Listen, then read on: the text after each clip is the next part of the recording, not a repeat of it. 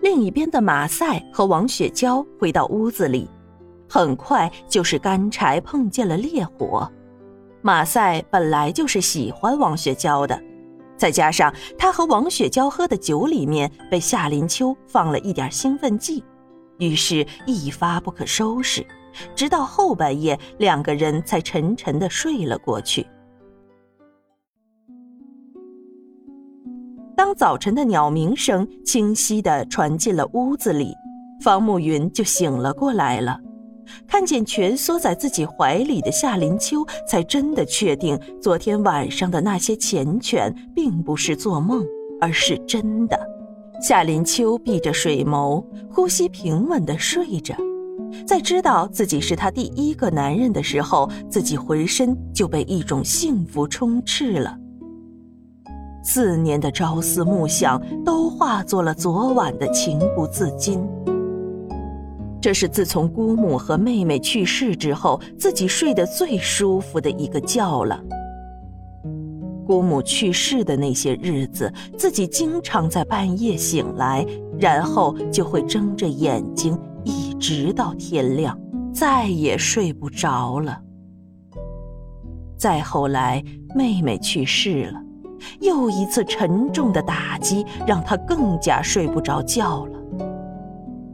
晚上睡得很晚，半夜经常醒来，身体迅速的垮了下去。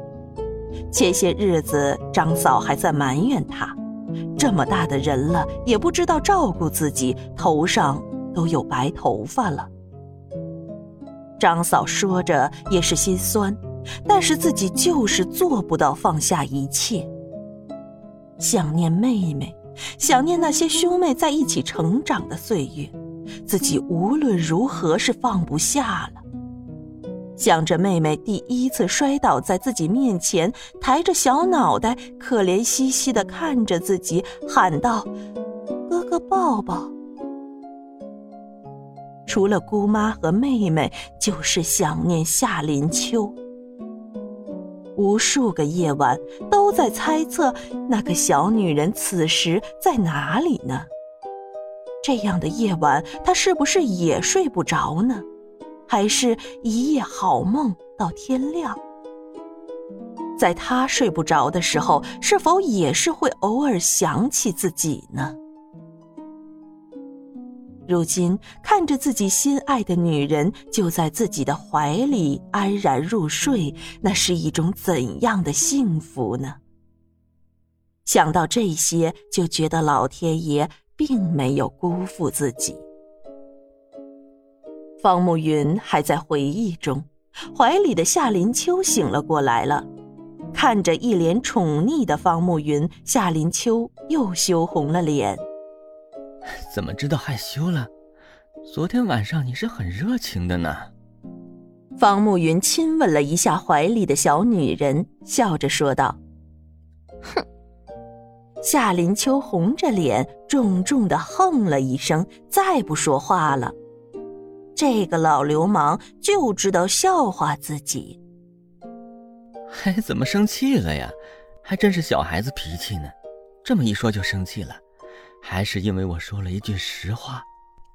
方慕云好笑的看着两颊鼓得高高的夏林秋，还真是百看不厌。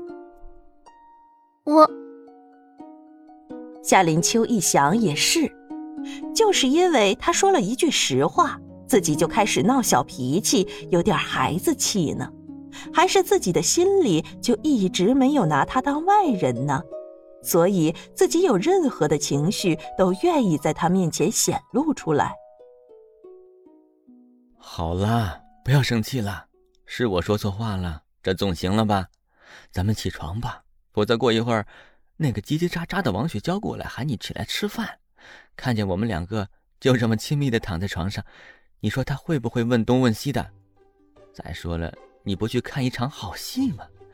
你不是昨天给那两个人动了手脚？你不去看看你的成果吗？方慕云深邃的眸子里带着坏坏的笑意，说道：“你你怎么知道的这么清楚？我我……”夏林秋结结巴巴的说道：“昨天晚上我就看你鬼鬼祟祟的，还看见你和王雪娇偶尔会心一笑。再说了，你不是把酒瓶子明确分开了吗？所以我就想，这酒里面肯定是有问题的。方慕云笑着说道，看着夏林秋目瞪口呆的样子，就更加的觉得好笑了。这个小女人还真是表情丰富呢。所以你现在早早起来。